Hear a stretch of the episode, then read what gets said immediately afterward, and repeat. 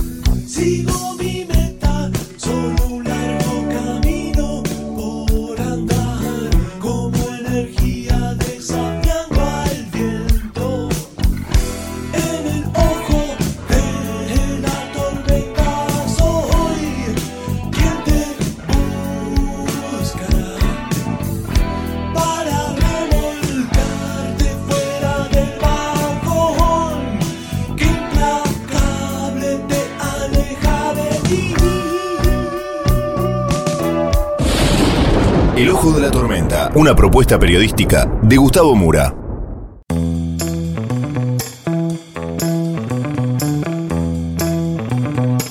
Bienvenidos al Ojo de la Tormenta. La tapa de hoy es Mi ley en Estados Unidos. Vamos entonces con los temas del día de hoy en este breve sumario.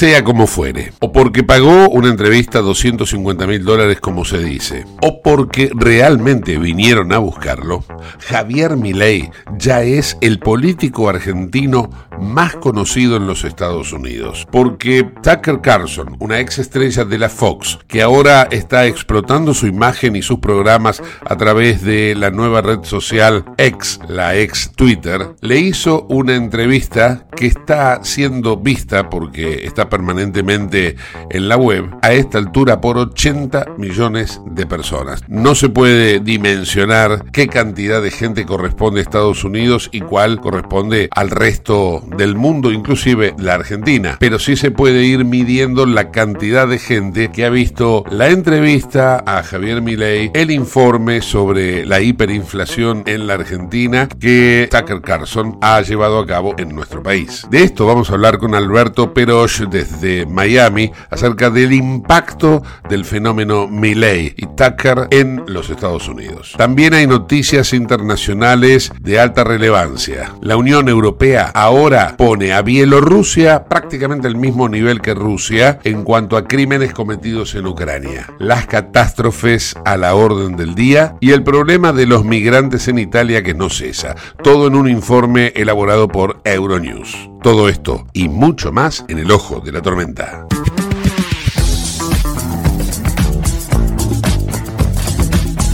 Auspicia este programa Autopiezas Pana. Más de 30.000 productos en stock y más de 30 años brindando seguridad para tu vehículo. No te olvides de visitarlos en la web pana.com.ar o llamarlos al 42504220. Autopiezas Pana, tu socio estratégico. Dirección Avenida La Plata 1933, Quilmes Oeste.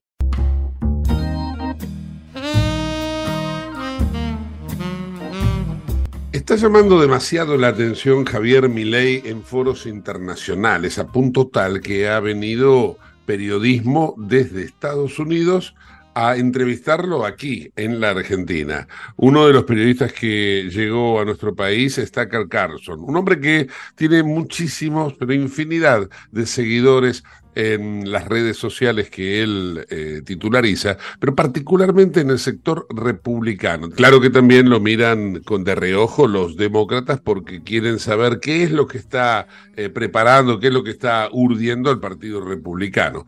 La cuestión es que ha llamado de alguna manera la atención Javier Milei en aquellos lares, aquella tierra en Estados Unidos. Y vamos a hablar con el analista político Alberto Peroch, que está en Miami, y que nos va a dar su visión sobre por qué interesa tanto Javier Milei en Estados Unidos y de qué manera impacta, así como cuando llega un huracán a tierra, ¿no, Alberto? Ustedes están allá recibiendo el huracán Milei, ¿cómo va? Bueno, lo recibimos eh, emocionados, digamos, un poquito, porque por el lado republicano crea una gran emoción y quisiera aclararle a la gente que está oyendo que allá en Argentina usted dice que ser liberal es correcto, eh, eh, aquí en cambio ser conservador es lo contrario de ser liberal, pero Claro. en cambio ustedes al ser liberales quieren decir liberen a la gente, déjenlos hacer su negocio, reduzcan el gobierno. Nosotros, en cambio, es una cuestión de, ser conservadores y esa es otra opción. Pero a nosotros los conservadores, los republicanos, este, gusta Milei porque es un hombre que no, como decimos en ciertos lares, no tiene pelos en la lengua. Es un Mm. hombre que va, va al punto, un hombre que no tiene miedo de ofender a nadie. Este, es un poco una persona que dice, no te ofendas, reacciona y le gusta el debate, aparte de ser un individuo que está sumamente bien informado, evidentemente un economista, que, y da su brazo a, a- a- no da su brazo a torcer a, a la parte, eh, digamos, de este lado liberal o demócrata, digamos, aquí en Estados. Unidos, Sí. obviamente sigue a un Milley porque aparte del peinado, un poquito de otra forma, le recuerda un poco a un Trump, porque en realidad, no por una cuestión de dinero, pero una cuestión de cómo es su personalidad, qué tipo de verbo utiliza y cómo dice lo que le pasa por la cabeza con una base que puede demostrar. Esto a los políticos que juegan ser políticamente correcto es uh, inquisitivo, es una, es una locura, es un eh, eh, completamente irrespetuoso y tratan de ganar esa vieja cuadra, decir este hombre no es presidenciable, este hombre es un loco, este es un hombre violento. Eh, ustedes han visto que eh, por aquí se nota que él siempre se disculpa en cierta forma porque dice que es muy apasionado y que en realidad sí debería de calmar un poco. Pero al mismo tiempo, en esa forma de ser, se ha ganado el voto de los jóvenes, que son mucho más impetuosos, son mucho más románticos y quizá a veces caigan mucho más en la mano del socialismo por esa falsa bondad y cosa humanitaria que al final, como verán, el socialismo ha, sido fallo en prácticamente todas las partes del mundo y trata de disfrazarse de otras maneras revolucionarias o quizás uh, siglo XXI o algo más moderno, al final es más de lo mismo. Es repartir el dinero de los que trabajan y tratar de poner a todo el mundo en un mismo nivel que no existe y es un nivel muy bajo, al contrario, porque la matemática no es una opinión. Milei lo sabe muy bien. Entonces, ¿qué pasa? Tucker Carlson lo mira porque en este momento hay todo un asunto sobre el socialismo internacional que acecha en Latinoamérica sea con un Maduro, sea con la parte cubana, que es un comunismo prácticamente abiertamente, con Nicaragua y con las mismas discusiones que está llevando a cabo ahora Petro en una Colombia que está muy asustada porque hay un radicalismo que es bastante feo. Se ha visto hasta que Petro habla y dice que, es importante mantener las masas pobres porque el momento que tienen un dinero se van a la derecha. O sea, imagínense una, una cosa así. Pero, en cambio, ¿qué pasa? Que ahora en Estados Unidos, en vista que tenemos una administración de Biden que está jugando con lo que yo siempre acusé cuando el gobernador de Santis me dio el micrófono hace dos años, dice, mire, nosotros los de Venezuela venimos del futuro este, y venimos a avisarle no se jueguen con el desastre. Aquí Estados Unidos, con una agenda que en estos últimos dos años hemos visto que ha encompasado todos los últimos 23 de Venezuela. Todo lo que está pasando en este momento en Estados Unidos ya sucedió en Venezuela. Llámese inflación, problema energético, la subida de la gasolina, eh, la parte impopular de, todas las medidas de, los mercados que, se han ido para abajo, de un gran miedo, de una instabilidad bancaria, llámese el asalto al Congreso, llámese lo que ustedes quieran ponerle, esto ya lo hemos visto en Venezuela totalmente. El crimen se ha disparado, la pobreza se ha ido para arriba, este, y las declaraciones de un gobierno que vulgarmente, como se dice, no dan pie con bola, eh, donde tratan a punta de excusas. Hoy en Estados Unidos vemos que están apareciendo hasta los extraterrestres, aparte una guerra en Ucrania o todo lo que puede hacer para poder distraer de una situación económica que verdaderamente se va hacia la izquierda y lo vemos también en la educación, cosa que ha acusado Milei también allí, donde tratan de adoctrinar a los jóvenes hacia un socialismo puro, eh, hacia un romanticismo y hacia números inexistentes, con un cambio histórico de la historia, de echar el cuento que vaya acorde con la narrativa socialista, lo cual ha fallado en todas partes. Lo vemos en Brasil con un Lula, es muy preocupante, sumamente preocupante. Por eso Tucker, ahí tengo entendido que han acusado, por ahí las malas lenguas dice que fue Milei el que se llamó un periodista como Tucker en su uh, sensación de querer ser más internacional, así como ha contactado o lo han contactado la gente de la película este, por el tráfico de niños um, y ha, ha tenido de verdad y, le han dado todo su apoyo. Al mismo tiempo, fíjense, no es para menos Elon Musk, uno de los hombres más ricos del mundo, este fundador de Tesla, el hombre de SpaceLink y todo este tipo de cosas, que se ha, era demócrata y se ha pasado a ser prácticamente republicano. Y aquí en Estados Unidos la administración está tratando de pasarle la factura de alguna manera, ya que se intromete con el poder que tiene y dueño y amo de Twitter, justamente donde está la sección de Tucker ahora que salió de Fox News, donde hubo todo este problema por el asunto de que acusaban el fraude electoral del 2020. Ahora, eh, hasta Milley se ha asegurado el apoyo de Elon Musk eh, internacionalmente, obviamente, y ahora, bueno, con, con, con un periodista como como Tucker, que, que, le hizo la entrevista a, Trump en las condiciones en las que estamos aquí judicialmente en contra de Trump, tratando de alguna manera de quitarlo del medio y eliminarlo, ya que va en un 60% uh, a la delantera de estas, uh, de estas uh, primarias, por ahora republicanas.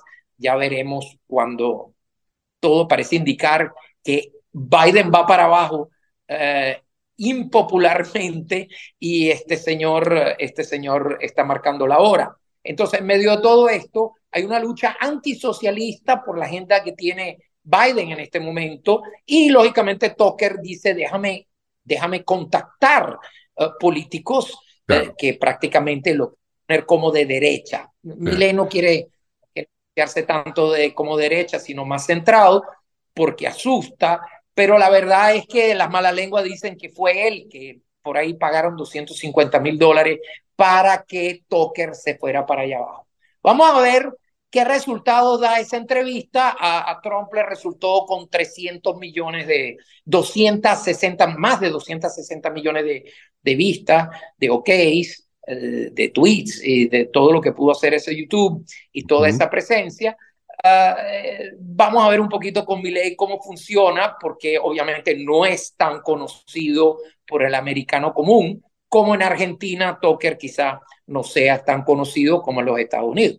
Pero ya vemos que se empieza a internacionalizar la lucha por la derecha o por la centro derecha de poder trabajar contra una izquierda, que debo decir la verdad, ¿eh? son muy potentes, hacen su labor y se han infiltrado en todas partes. Alberto, eh, para tener una idea, ¿no? Eh, porque acá en la Argentina, mi ley se planta como un antipopulismo. Él está en contra del populismo. Y recién acabas de describir una especie como de sinergia entre Milley y Trump, ¿no? Y desde la Argentina, lo que siempre se ha dicho es que Trump es populismo. Entonces, quisiera que me expliques un poco, ¿es populismo Trump en Estados Unidos a, como se entiende aquí en la Argentina? No, no, no, no, pero ese es el discurso que quieren ellos, uh, por ejemplo, lo, cuando me refiero a los liberales de aquí, de Estados Unidos, ok, a un poco izquierdoso, digamos así, esta administración, de hacer ver que él es populista porque es muy pro pueblo. Sí, no, pero es que él dice, yo quiero quitarle el poder al gobierno, se lo quiero entregar a ustedes. Ahí es donde tienen una similitud, porque lo mismo está diciendo Milei. Yo quiero rebajarle el poder administrativo al gobierno y entregárselo al pueblo. Ustedes son los que mandan y nosotros trabajamos para ustedes. Exactamente el mismo discurso dice Trump y entonces la izquierda trata de, de aniquilarlo diciendo, él lo que quiere es ser populista el pueblo del pueblo.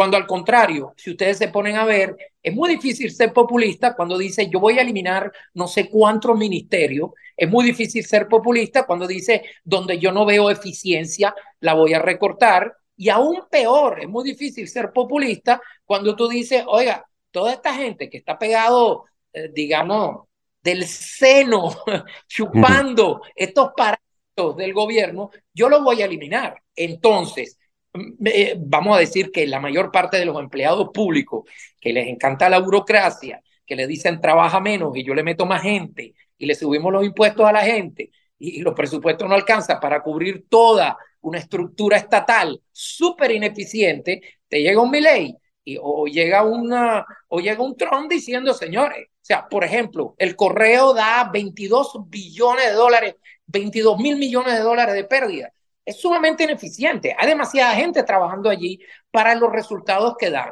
Bueno, entonces va a recortar eso. Ustedes creen que la gente que trabaja para, que son empleados públicos, son empleados federales y, y están pegados ahí. Ojo, atención, yo no quiero ofender. Hay gente que de verdad son oficiales del correo y trabaja. Pero imagínese usted una persona que tiene 25 años de carrera ya, va para 30 años, se va a retirar de servicio con, con el correo y dice, aquí gana un Trump y me cortan el correo y yo en qué quedo.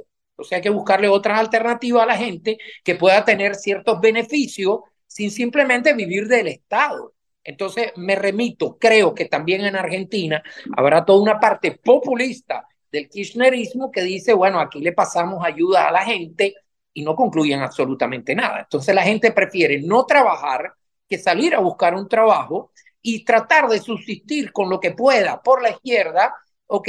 Para no pagar impuestos. Aquí se ha generado lo mismo, por ejemplo, con, con las clases um, minoritarias, que por ejemplo dice, yo para qué voy a freír papas fritas a, a McDonald's cuando a mí el gobierno me da el incentivo del unemployment, me da el incentivo de casa, eh, Section 8, por ejemplo, para los alquileres, pago 50 dólares, el resto no pago nada me, me, me, me dan luz, me, me, ayudan con el agua, me mandan los niños al colegio, este, me, me dan, eh, no pago impuestos prácticamente porque no estoy en ese bracket, claro, no estoy en ese nivel. Eh, claro, entonces hay gente que se quiere quedar oscuras y prefiere, porque al final, si tiene que salir a trabajar, al final tiene que pagar impuestos y vuelve otra vez a la misma situación donde estaba. Prefieren no trabajar. Entonces, ese es el daño que hace en realidad el populismo donde de paso, por ejemplo, pueden ayudar a la gente, yo lo entiendo. Hay todo un sector que necesita para hacer mercado, para poder comer, que necesita ayuda, y yo lo entiendo, lo que se llama cesta ticket y ese tipo de cosas.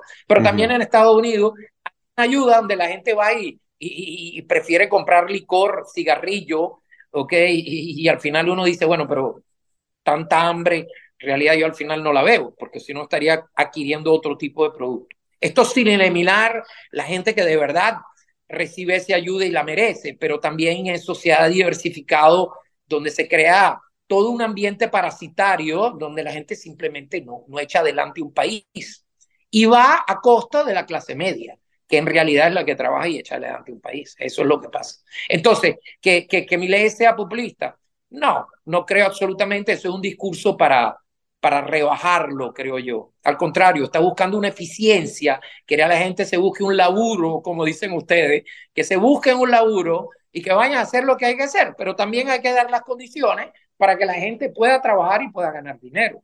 Eso es lo que pasa. Es un círculo vicioso y, y, el populismo lo que hace es agrandarlo y mientras que esta gente no, al contrario, para Ayer, la verdad no son populistas. Ayer aquí en la Argentina ocurrió algo muy curioso, Alberto, que tiene que ver con esta, esta cuestión del populismo y el antipopulismo, ¿no? Porque le tienen tanto miedo el gobierno a mi ley y esta avanzada que ha demostrado mi ley en los últimos tiempos, que el gobierno tomó palabras de Milei. Eh, Milei había dicho que si él es presidente, él va a cerrar la obra pública. No es que la va a cerrar para siempre, él la va a cerrar y la va a readministrar, es lo que él dijo, y voy a reasignar los recursos, la gente, todo. ¿Qué hizo el gobierno ayer? Agarró, hizo un paro. El gobierno organizó una huelga contra el gobierno, o sea, contra sí mismo, para concientizar, y le transmitió a la gente precisamente eso, que estaba concientizando a cómo quedarían si ley es presidente. O sea, una cosa tan ridícula, tan absurda, que por primera vez en la historia un gobierno argentino se hizo paro a sí mismo. ¿Lo podés entender allí desde Estados Unidos esto? Bueno, pero es que, es que lo entendemos. En estos dos años, el gobierno, eh, Biden siempre ha dicho, o el gobierno de Biden, todos uh, sus secuaces, dicen que si gana Trump, o sea, en busca de una eficiencia, le va a recortar los, los recursos a todos, a todos los programas. Lo cual es falso porque al final ustedes pueden haber visto que durante la administración de Obama muy poco se hizo por la raza negra, si era por eso. Mientras que Trump es un campeón en el sentido de que, ¿verdad?, salió a, salió a ayudar a, la, a, las clases eh, minoritarias, dándole eh, carteras de estudio, dándole acceso, dándole condiciones de trabajo, buscándole cosas eh, de instructivas que las puedan ayudar a ellos a desarrollarse. Hoy, en cambio, ustedes ven que estos gobiernos ofrecen todo menos trabajo. Eh, hoy le ofrecen tantos incentivos que al final le conviene quedarse sin trabajo. Al final, en la pobreza que puedan tener y en el nivel en que está, eh, eh, es estúpido exponerse a salir a buscar un trabajo para pagar los impuestos, para entrar en el bracket de impuestos. Mitad de los Estados Unidos no paga impuestos y la otra mitad la paga el 3% de la población. O sea que al final, cuando uno es que los ricos no pagan impuestos. Oigan, hoy justamente salió una acusación de una, eh, una senadora eh, que ella justamente está acusando o ya había acusado a Elon Musk de ser una persona que no paga impuestos. Cuando justamente horas antes eh, Elon Musk fue el que batió el récord histórico en pago, pagó una cosa así como 6 mil millones de dólares de impuestos. ¿Ok? Y, y, entonces el hombre se echó a reír y dijo, a mí me gustaría analizarla a ella, porque yo sí sé que ella trata de no pagar impuestos y ella se, se cubre. Esta fue una de las senadoras que dijo que ella, ella tenía sangre eh, india, ¿no? Y entonces le broma la llaman la Pocahontas y resulta que ¿por qué quiere todo ese interés? O sea, yo creo que usted y yo eh, tenemos más sangre india que ella, porque es completamente rubia, viene de Boston, eh, no tiene absolutamente nada que ver con eso y efectivamente le pidieron que se hiciera un examen de sangre, no tiene ninguna, ninguna, absolutamente cero, menos del, 1%. A propósito... Pero es para pagar menos impuestos, es justamente para tener esas ventajas de pagar menos impuestos. a propósito de otro congresista que, ya que me hablas de congresistas, eh, la semana pasada estuvimos aquí muy expectantes con ese discurso del el congresista Ted Cruz, que pidió, pidió que a Cristina Fernández de Kirchner, el gobierno de Estados Unidos, le dé el mismo eh, dispendio que ha tenido, por ejemplo, con otros corruptos de Latinoamérica, con el dictador nicaragüense Daniel Ortega, con Nicolás Maduro, por ejemplo. Eh, ¿En qué quedó la respuesta de la Casa Blanca frente a esa acusación republicana? Mira, eh, está, lo lanzan, lo lanzó en el Congreso hace una semana, y estamos esperando una reacción porque ellos dicen que ellos tienen que tabular, tienen que ver, a todo le dan grandes largas al asunto. Y es justamente la lucha aquí por mostrar de que prácticamente Biden va a camino a un socialismo que en Estados Unidos no quiere nadie. ¿Ok? Y entonces, claro, acusan, de dar, eh, de, de, de, de prácticamente ayudar, como por ejemplo ahora, sin ir muy lejos, están tratando de ayudar a Venezuela acaban de nombrar una persona para una misión diplomática, cuando en cambio es el embajador, el nuevo embajador de Estados Unidos para, para Venezuela, que antes no lo habían, porque lo habían tenido de retirar. Trump mm. había, había retirado porque estaban en esa batalla completamente y se hablaban de que iban a intervenir, que iban militarmente, etcétera, etcétera. Maduro hasta llegó a asustarse en un cierto momento, etcétera. Pero, pero, pero es lo mismo, es lo mismo. Ahí vemos como Estados Unidos está prácticamente nulo con Colombia, donde hay un Petro que, como ve, está haciendo toda una unión uh, socialista en pro de, de, de, de, armarse en contra de cualquier cosa. Entonces, claro, usted tiene que entender que, por ejemplo, uh, se acusa de que el gobierno de Venezuela entrenó al Black Matters y, y entrenó a cierto grupo antifa, que son estos movimientos uh, civiles por llamarlos revolucionarios, o son de alto impacto uh -huh. uh, urbano, son terroristas urbanos al final del día, ¿ok? Claro. Queman, ah, dicen, etcétera, etcétera, ¿ok? Y, y, y, y, bueno, detrás de esto está el gobierno de Maduro. Uh, y, y, se les había acusado de, de esto también. Entonces es un vaivén donde ahora están explotando la idea de que el socialismo y quieren agarrar a los jóvenes antes de una elección para que entiendan que vamos camino a lo mismo.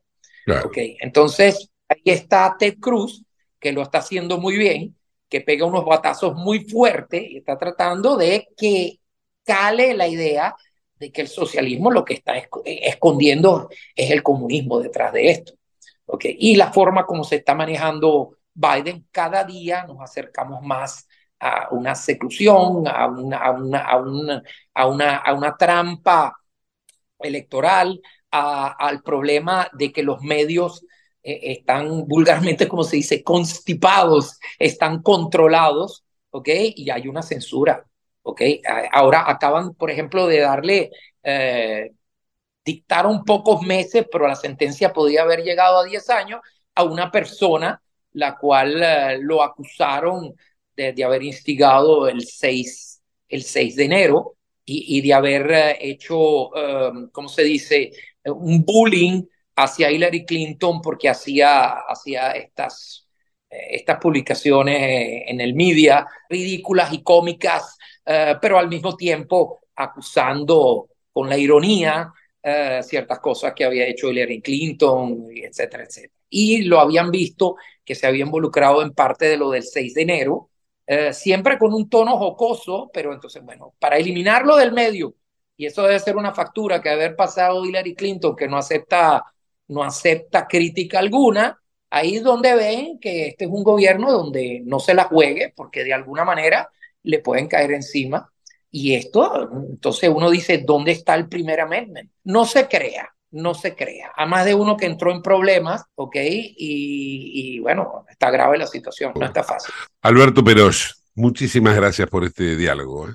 Yo se lo agradezco, gracias por, por contactarme, gracias por yo poder colaborar. Estamos en el ojo del huracán y de la tormenta viendo cómo, cómo salimos del otro lado. Igualmente. Alberto Perosh en el ojo de la tormenta.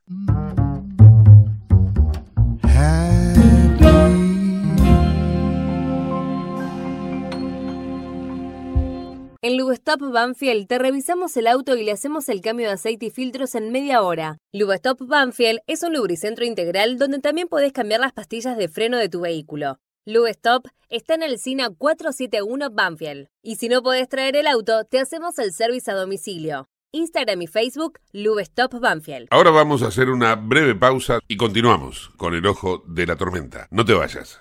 En el ojo de la tormenta yace un niño asustado.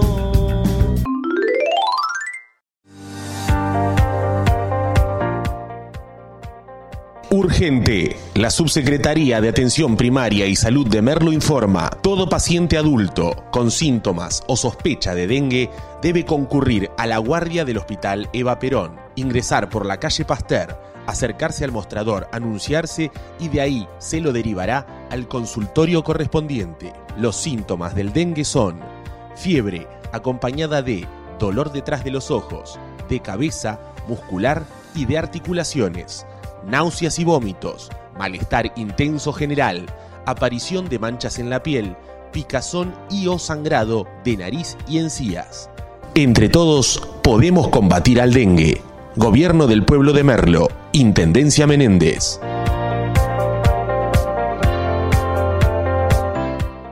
Autopiezas Pana, distribuidor nacional de autopartes, líder en el rubro suspensión, dirección y frenos para vehículos. Para más información sobre las marcas que trabajamos, visítanos en nuestra web pana.com.ar o escribinos a nuestro email pana.pana.com.ar. Autopiezas Pana, tu socio estratégico. En Lanús tenemos actitud verde. Estamos recuperando 25 plazas y parques del municipio, con nuevos espacios verdes, estaciones de juegos para chicos y mayor seguridad para nuestros vecinos. Informate en lanús.gov.ar.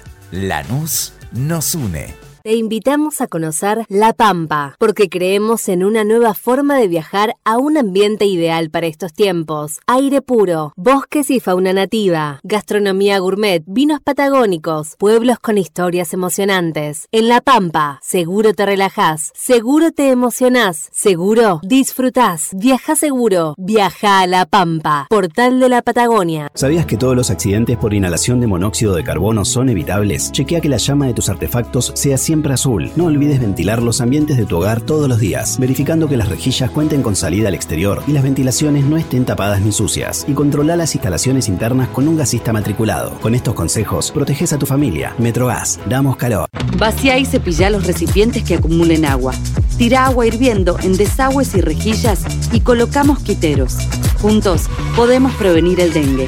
Más información en buenosaires.gov.ar barra dengue. Buenos Aires Ciudad. CRIBE, Centro de Rehabilitación Integral Belepoc. Atención dedicada ante las principales enfermedades crónicas e invalidez del sistema nervioso. www.cribe.com.ar. Independencia 5182, Villa Ballester. Teléfonos 4768-6774 o 4767-6296. Merlo crece en obras. La Secretaría de Obras y Servicios Públicos de Merlo avanza con el plan de renovación de la red vial. Estos trabajos mejoran la transitabilidad de las calles, la seguridad y la calidad de vida de nuestros vecinos. Ya finalizaron trabajos de pavimentación en la calle Junín entre Cervantes y Ruta 40 en Merlo Centro. Se encuentran en ejecución en Irigoyen entre Garay y Cámpora en Merlo Norte y continúan nuevas obras en el distrito. Merlo crece en obras. Intendencia Menéndez. ¿Tenés Galicia? Tenés que saber algo. ¿Tenés alguna duda? Tenés alguien que te escucha y te da atención 24/7. ¿Tenés ganas de hacer algo? Tenés muchos beneficios en lo que más te gusta. Tenés ganas de no hacer nada. Tenés una app para hacer todo desde el celular sin moverte del sillón de tu casa. Tenés todo para vivir un día a día mejor. Tenés Galicia. Tenés Galicia.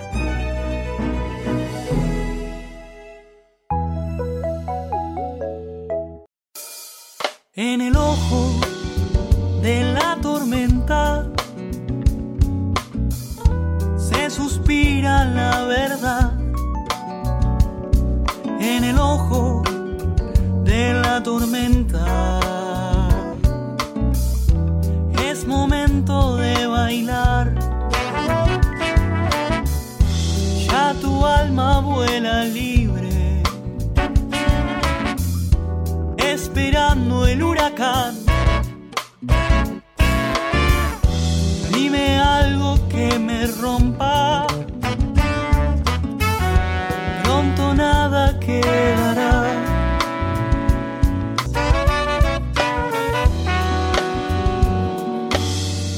Auspicia este programa CRIBE. CRIBE es un centro de rehabilitación integral que está ubicado en Villa Ballester, provincia de Buenos Aires, certificados con normas de calidad ISOIRAM. El centro CRIBE ofrece, entre otras terapias, tratamiento de rehabilitación por ozono. La página web es www.cribe.com.ar, sino en facebook.com barra cribecom. CRIBE queda en Independencia 5182 Villa Ballester. Los teléfonos 4768-6774 o 4767-6296. CRIBE, Centro de Rehabilitación Integral Belepoc. Desde Europa llegan noticias de alto impacto.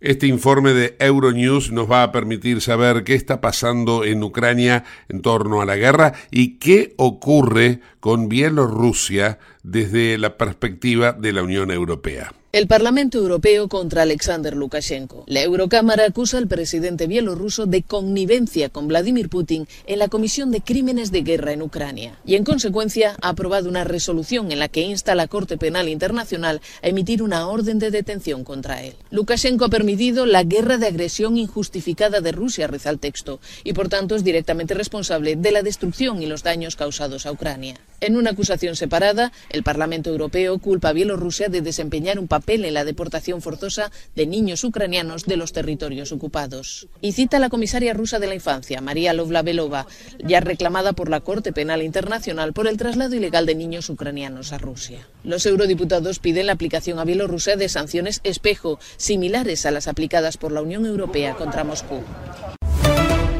Rumanía, miembro de la OTAN, ha comenzado a construir refugios antiaéreos cerca de la frontera con Ucrania. El objetivo no es otro que proteger a la población local de los drones y misiles rusos que supuestamente han caído en territorio rumano tras ser disparados contra objetivos ucranianos cercanos a la línea fronteriza. Según las autoridades rumanas, estos refugios antiaéreos podrían ser los primeros de una larga serie de instalaciones de este tipo.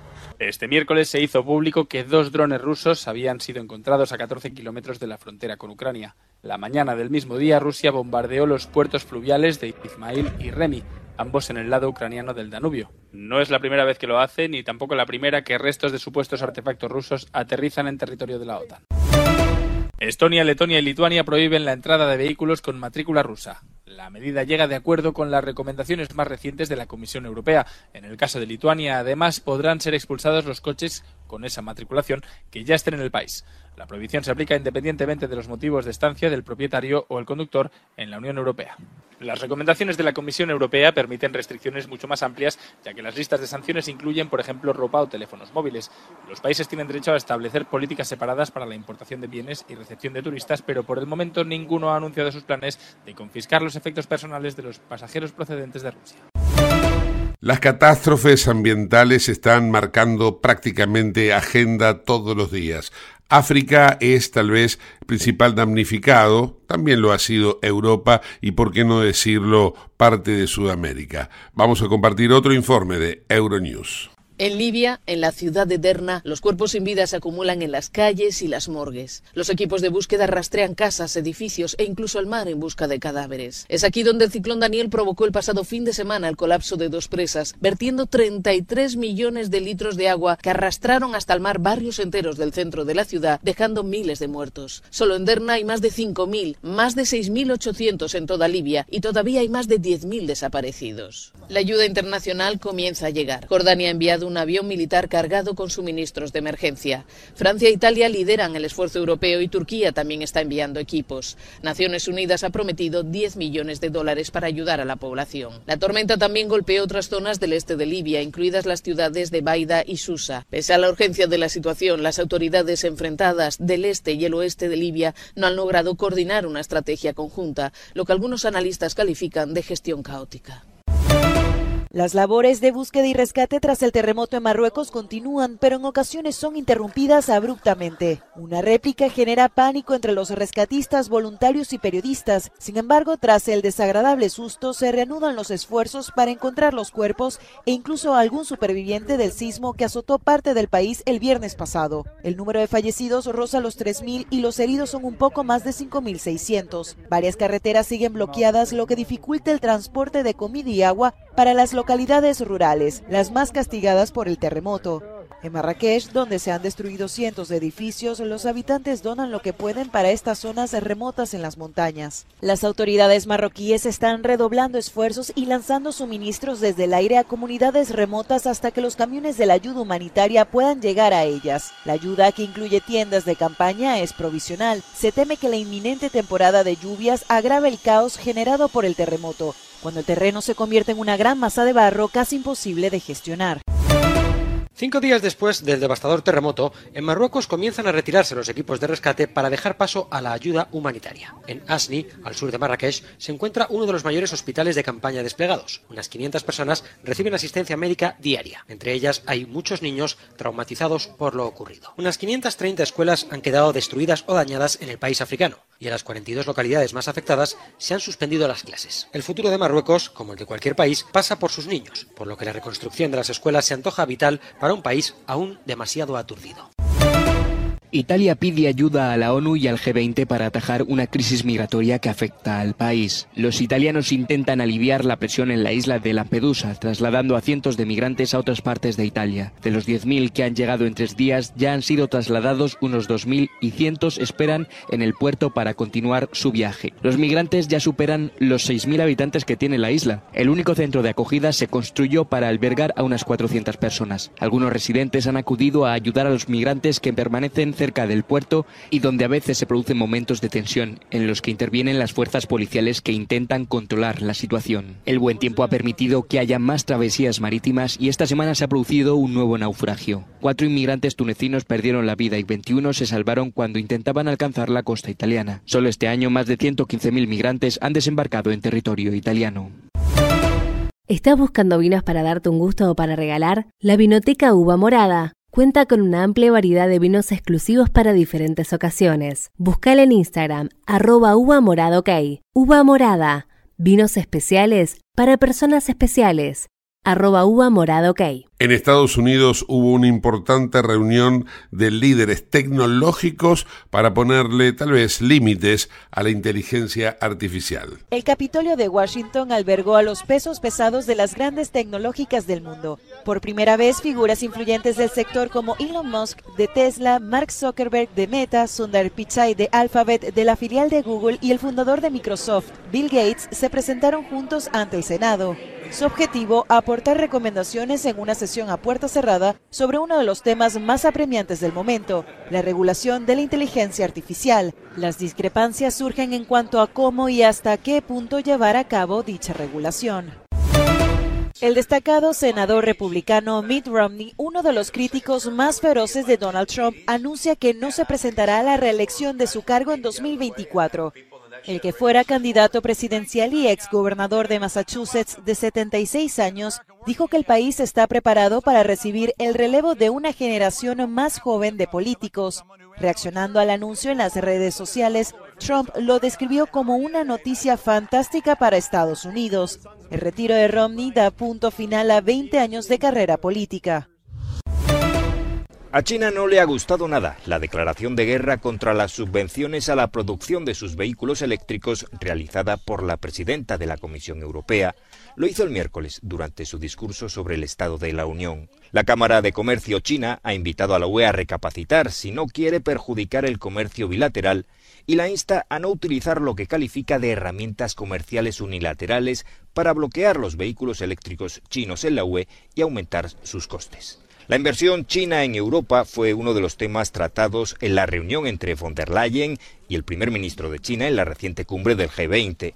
Bruselas quiere impulsar el comercio con China sin perjudicar a los productores europeos. Acusa a Pekín de inundar el mercado con vehículos eléctricos injustamente subvencionados en detrimento de los fabricantes nacionales. China lo niega.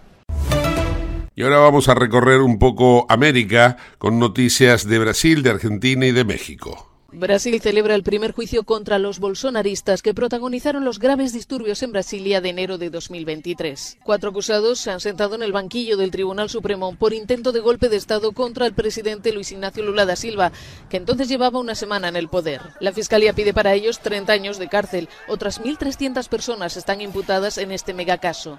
El 8 de enero, una turba de partidarios del expresidente Jair Bolsonaro invadieron el Tribunal Supremo, el Congreso y la presidencia de la capital brasileña. En Argentina, la policía ha desmantelado una imprenta que distribuía y vendía productos propagandísticos nazis.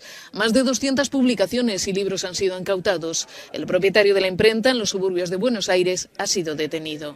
Según el jefe de la policía, este material se vendía en tiendas de comercio electrónico con un alto nivel de consumo. No es un material eh, comúnmente llamado medio pelo, sino realmente de alta calidad en cuanto al papel, a la gráfica, y los libros que se ven son los libros que habitualmente se utilizan como punta de lanza de todo lo que es la difusión de la ideología nazi.